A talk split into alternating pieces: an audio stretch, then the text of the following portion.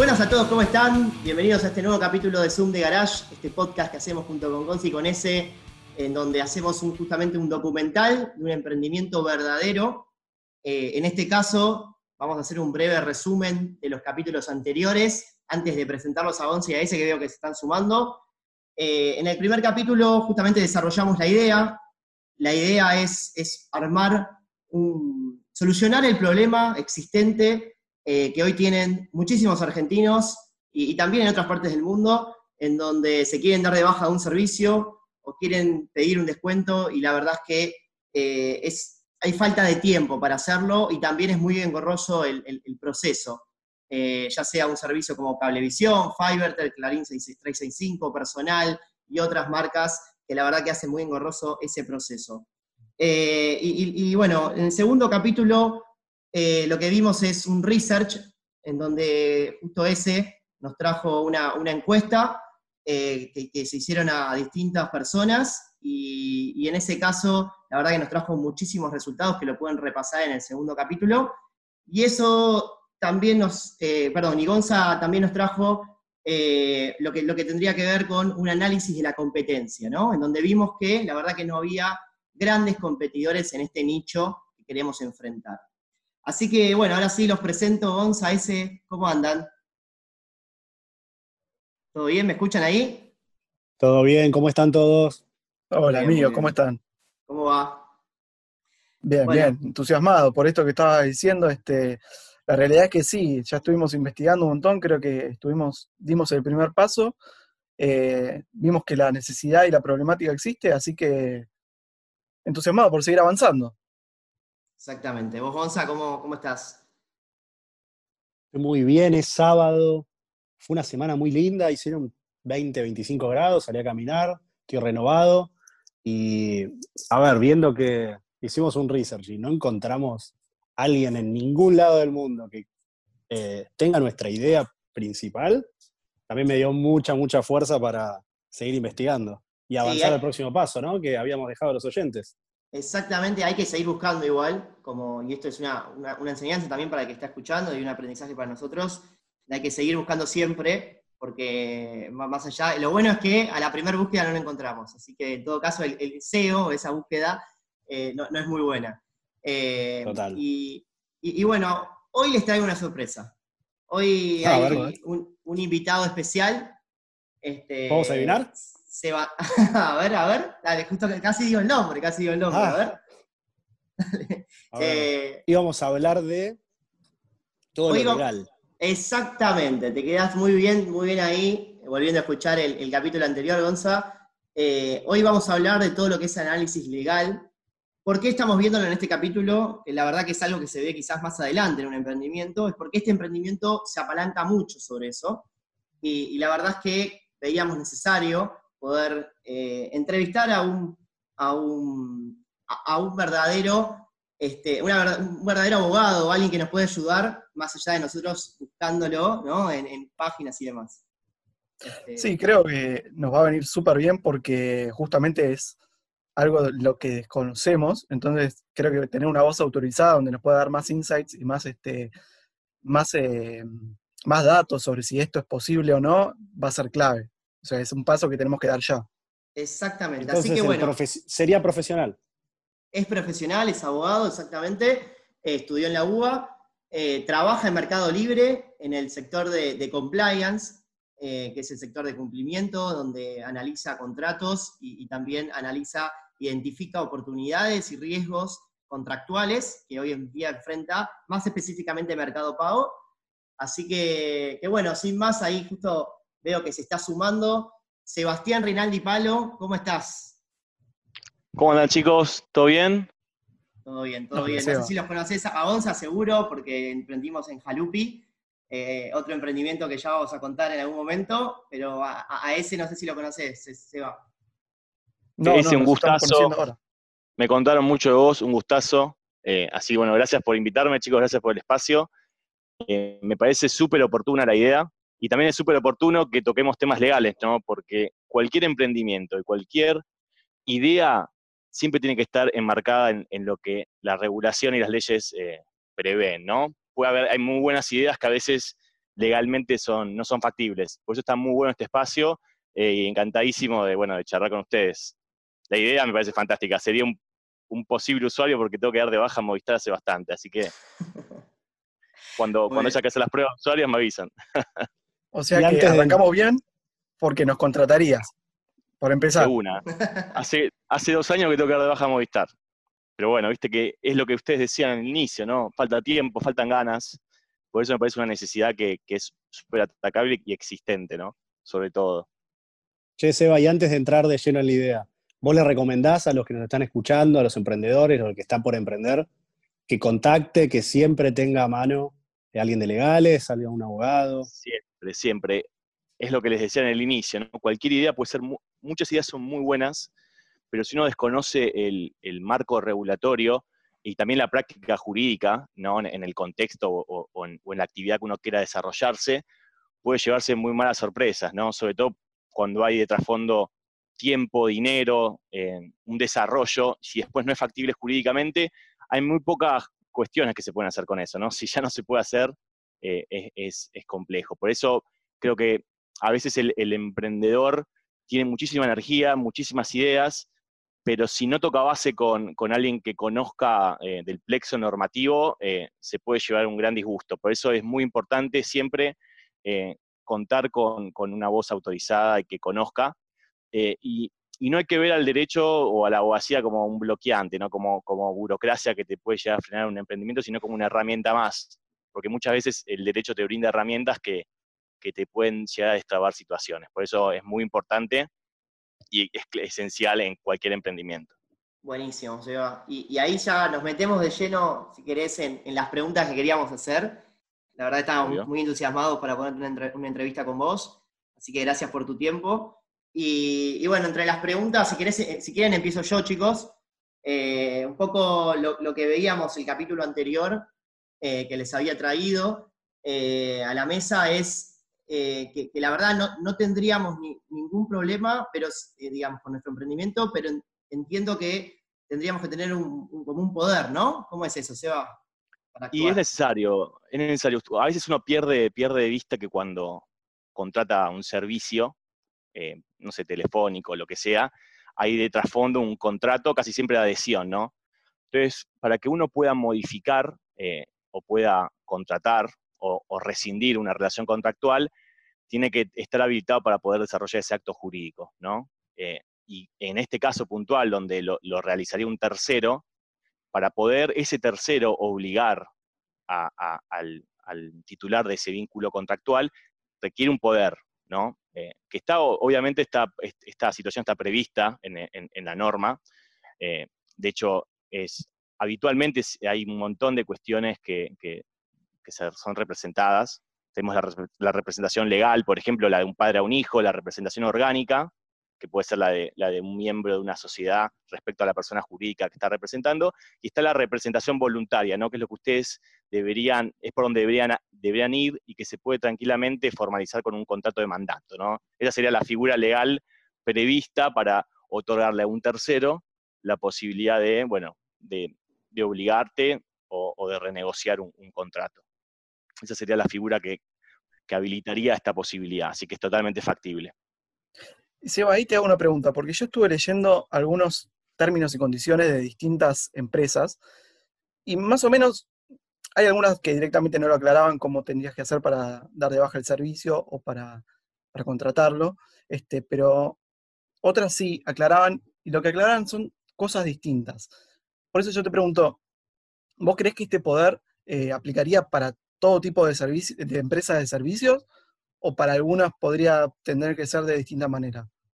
No, yo tranquilamente podría, obviamente en el poder vos tenés que aclarar, obviamente el alcance de ese poder. Hay diferentes, formas de instrumentarlo, hay diferentes eh, exigencias que la normativa prevé, depende del acto jurídico que uno quiera desarrollar, pero no veo ninguna particularidad para este tipo de actos que se quiere realizar porque básicamente son servicios eh, y no son esenciales ni son eh, sensibles ni de una importancia jurídica que amerite, por ejemplo, que sea eh, bajo escritura pública o que haya un escribano por medio o, haya que, dar visibilidad de otra manera. Yo creo que no haría falta. obviamente, puede, puede suceder, ¿no? Que obviamente el tercero quiera que acredites ese poder. Y es lógico, ¿no? Imagínense el peligro jurídico que implicaría que, una persona pueda contratar y con otra en representación de una persona y no acredite ese poder, ¿no? O sea, eh, si bien no necesariamente te lo pueden pedir, es algo que ustedes deberían empezar a, ver cómo lo pueden llegar a resolver. Cuando decís el tercero, te referís a las empresas, ¿no? A Fiverr, a, digo, siempre por, pobre las llevamos a las mismas, pero personal y todas esas empresas, ¿no? Claro, obviamente cuando uno acerca esta propuesta de, o, de rescisión de la relación contractual o modificación en los términos, eh, la empresa eh, cuando está frente a un, a un apoderado tiene totalmente eh, el, derecho y la posibilidad de exigirte que le muestres ese poder, ¿no? Y es lógico. Primero porque en el poder vos vas a, o en el contrato de mandato o como lo instrumentes, vas a poder ver los alcances de ese poder. Y además para poder vos cerciorarte de que ese poder es válido. Entonces, eso es algo que puede llegar a suceder. Eh, obviamente hay diferentes maneras en, la, cual uno puede dar de baja o puede modificar un término con las empresas, teléfono, vía correo electrónico. Eh, hay un solo requisito que, te pide la ley de defensa del consumidor respecto a la contratación, que vos eh, tenés que ofrecer la, posibilidad de darse baja un servicio eh, por el mismo canal en que vos lo, contrataste y lo ofreciste. Es decir, si vos contrataste por teléfono, eh, el, consumidor tiene derecho a, poder también hacer por teléfono la baja del servicio. Entonces, ¿Se, cumple eso? Eso. sí, sí, lo que, lo que, lo que puede, sí, siempre eh, por exigencia legal y además en Argentina está bastante bien regulado lo que es la defensa del consumidor. Eh, tenemos una ley particular y especial que, regula y prevé todas esas disposiciones particulares de las relaciones de consumo, eh, pero se, cumple. Lo que, lo que suele pasar, y es un poco lo que imagino que ustedes ven, que a veces eh, te dan vueltas, te retruquean, te ofrecen concesiones para que no te des de baja, porque la realidad es que este, este mercado al que ustedes están apuntando, el mercado de la telecomunicación, es un, es un monopolio ejercido por dos, tres empresas y, la realidad es que el caudal de clientes es muy parejo y entre ellas obviamente no quieren perder clientes. Por eso eh, siempre tratan de poner frenos a esa rescisión, porque hay, hay, servicios esenciales como Internet que si vos te vas de baja de Fivertel te vas a ir a Telecentro, porque no tenés muchas opciones. Entonces hay como una disputa y una puja que hace que, que las empresas obviamente pongan trabas, pero nunca pueden obviamente prohibirte eh, la posibilidad de darte baja, ¿no? Obviamente. Seba, y si, perfecto, estamos con eso. Hacemos estos términos y condiciones, ¿no? Para que el tercero, por si en algún momento dice, bueno, vos sos el apoderado, sí, acá tengo los términos y condiciones. ¿Con eso ya estaríamos? Sí, vos en, el, en, el, en, los términos y condiciones tenés que aclarar que, el cliente cuando contrate con ustedes, con la, con la sociedad que están creando, le están dando un mandato y tienen que ahí especificar un poco las acciones que ustedes van a tener posibilidades de realizar en su nombre, ¿no? Pero con, incluirlo en los términos y condiciones, eh, tranquilamente, obviamente, lo, puede, lo, puede, lo pueden llevar a cabo. No sé que sí, se podría con los términos y condiciones, no hace falta instrumentarlo de ninguna manera. En particular, ¿no? Y, Seba, yo pensando más en el proceso, a ver, yo qué me imagino del proceso, y creo que Gonza, ese si se imagina lo mismo, si no díganme, es nosotros llamando a una persona, obviamente, en el caso de querer darse de baja o, negociar algún servicio, eh, pidiéndolo en nuestra, plataforma, va a tener que aceptar los términos y condiciones para que nosotros seamos los apoderados. Ahí ya tengo una pregunta para hacerte, pero más, allá, más que nada la, última. E, en ese caso, ¿cómo sería el proceso o cómo te imaginás vos eh, el proceso en el cual yo, yo tengo que negociar con, con un acuerdo de los términos y condiciones? ¿Ya estaría, por ejemplo? Sí, o sea, el eh, mandato lo, podés instrumentar dentro de los términos y condiciones y si están aceptados por el cliente, ya, ya vos tenés la, facultad de poder, de poder obligarlo o, rescindir o renegociar los términos, hacer quitas, hacer eh, lo que sea, siempre obviamente en los términos del poder. Por eso es importante que esté bien claro en los términos y condiciones si lo quieren instrumentar de esa manera, que creo que es lo más factible, ¿no? Porque eh, por el modelo que ustedes quieren encarar es la única manera viable que veo en realidad de hacerlo por términos y condiciones. Dale, ese, tenías una pregunta, creo. Sí, perdón. Ahí estaba pensando, uno de los puntos también que habíamos hablado era la posibilidad nuestra de, porque viste que muchas veces este, cuando vos llamás para darte de baja de algún servicio, te ofrece una mejora, eh, un, descuento, algún beneficio o algo, y vos podés como cliente aceptarlo o no, pedir la baja de todas formas. Ahora, nosotros con ese poder también estaríamos este, autorizados a cambiar las condiciones del servicio. Bueno, ahí eso es uno de, los, puntos que ustedes tienen que aclarar en, el mandato. Vos en el mandato puede ser, tenés poderes que son súper amplios, donde vos lo podés apoderar para cualquier eh, acto jurídico y con cualquier alcance, y después tenés eh, poderes muy específicos y ahí ustedes deberían especificar qué es lo que ustedes quieren representar. Ahí, ahí depende mucho de ustedes lo que quieren, lo que quieren hacer, si solo se van a enfocar en, dar de baja en la relación contractual, si solo se van a enfocar en obtener beneficios económicos o disminuciones en el, canon mensual, pero sin afectar las condiciones del servicio, o también pueden renegociar las condiciones del servicio, no sé. Eh, bueno, conseguime, conseguime, puedes conseguir que te aumente la cantidad de megas, ponele, no sé, podría ser un, caso, pero eh, ustedes tienen un amplio abanico, ¿no? Eh, y eso es, lo, interesante, que esta figura del mandato le permite a ustedes representar al usuario en diversos, eh, en diversos actos que implican el vínculo.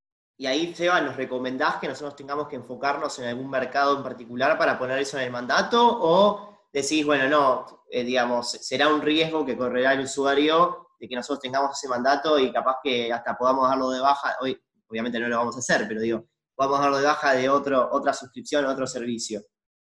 Mire, yo, yo ahí, a ver, la realidad es que ustedes no, no, conozco mucho y seguramente esto lo van a ir definiendo sobre la marcha.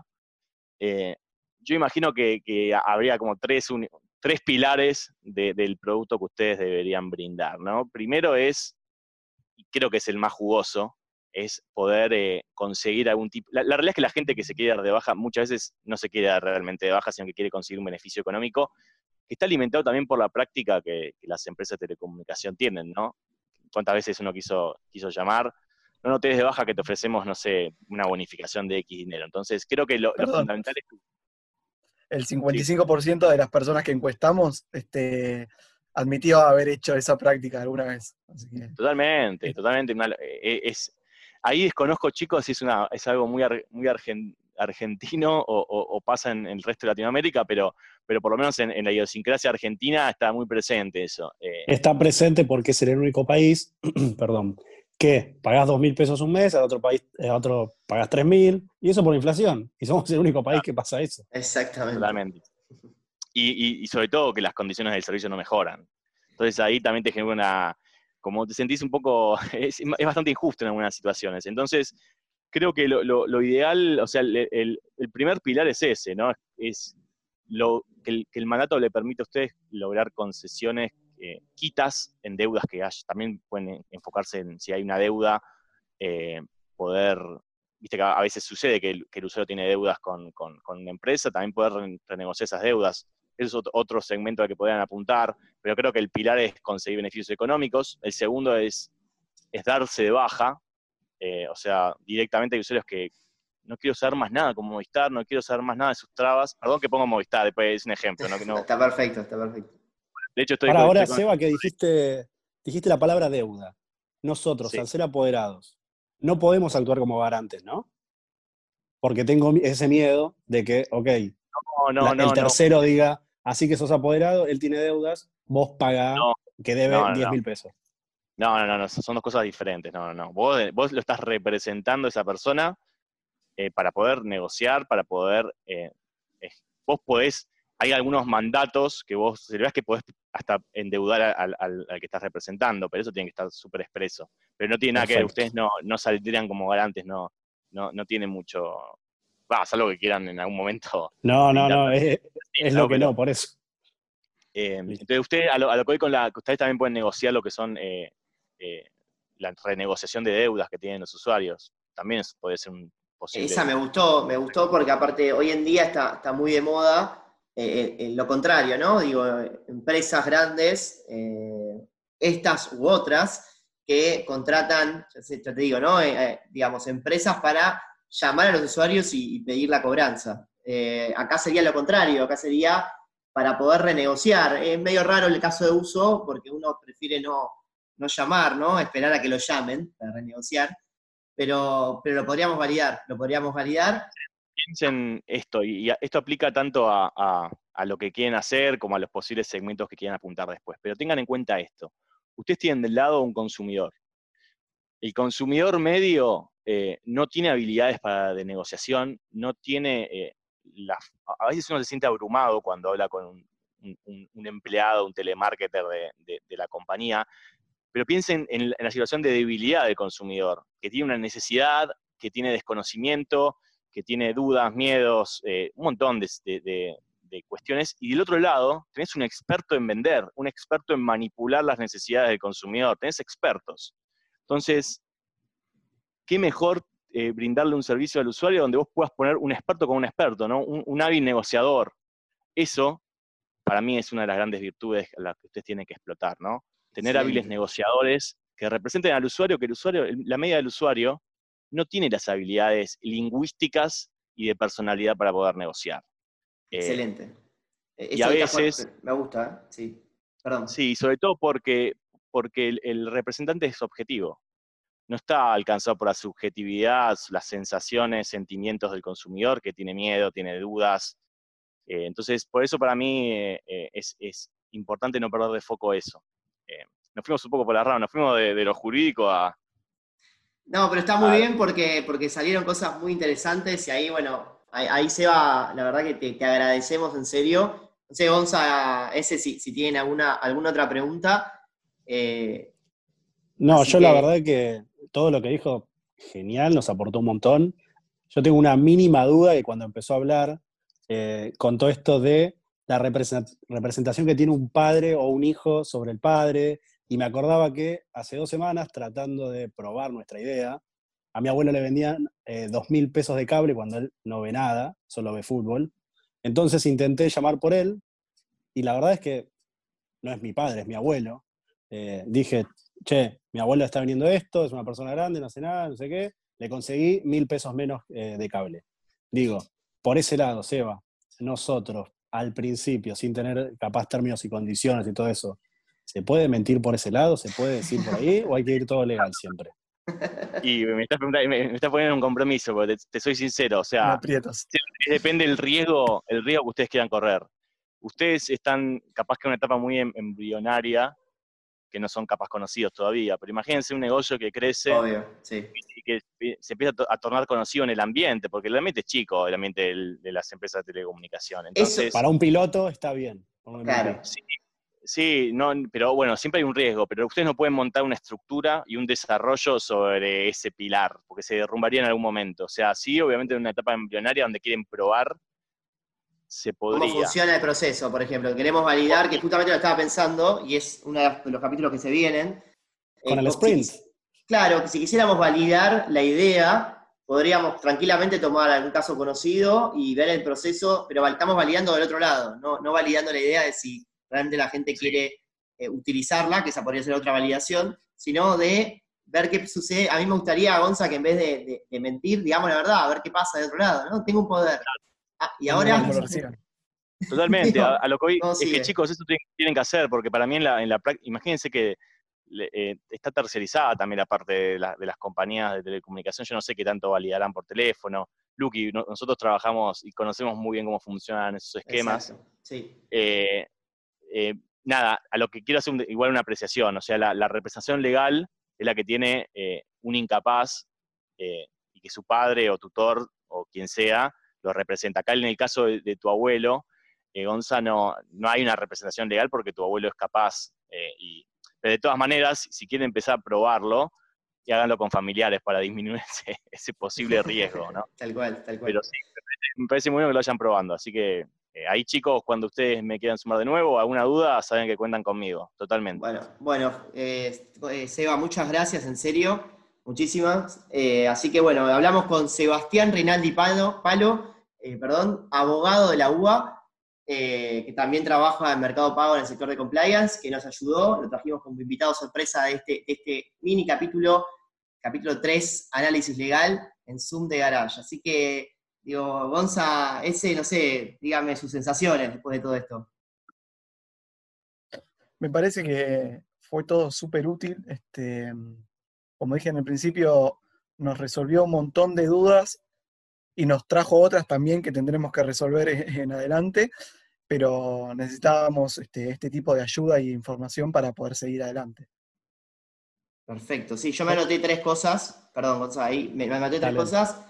Eh, ¿Cómo va a ser el proceso que lo podríamos validar? ¿no? El proceso de muestra de poder, si nos piden el poder, capaz que, o quizás no, nos, permiten negociar y después nos van a pedir el poder por un mail para hacerlo efectivo, me imagino que debe ser así el proceso. Eh, también me imagino que debe pasar que, nos pidan poderes, porque habrá personas que llaman en representación de otras. Eh, después, la, posibilidad de la realización de deuda la anoté, porque es algo que podemos validar ya desde el lado del usuario, lo validaría si es una necesidad. Y el riesgo a correr, primero en una etapa temprana de validación, que es algo que vamos a hablar en los próximos capítulos, y, segundo, en, después, posteriormente, ¿no? Cuando, el, cuando el roadmap avance, cuando el proyecto avance. Perfecto. Y con esto que sumás, quería ya traer a la mesa Next Steps. ¿Qué vamos a hacer para el próximo episodio y qué vamos a, cómo avanza este proyecto. ¿Cómo próximos pasos, buenísimo.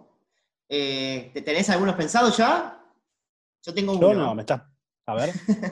para mí, el próximo capítulo tenemos que empezar a definir el cliente. Eh, empezar a armar un storytelling del cliente, eh, empezar a definir cuáles son sus, sus, puntos de amenaza, sus necesidades, sus problemas. como decía Seba en la entrevista, eh, qué es lo que, lo que más le duele al cliente y que le podríamos resolver y dónde nos podemos enfocar. Por ejemplo, en la negociación o darse de baja.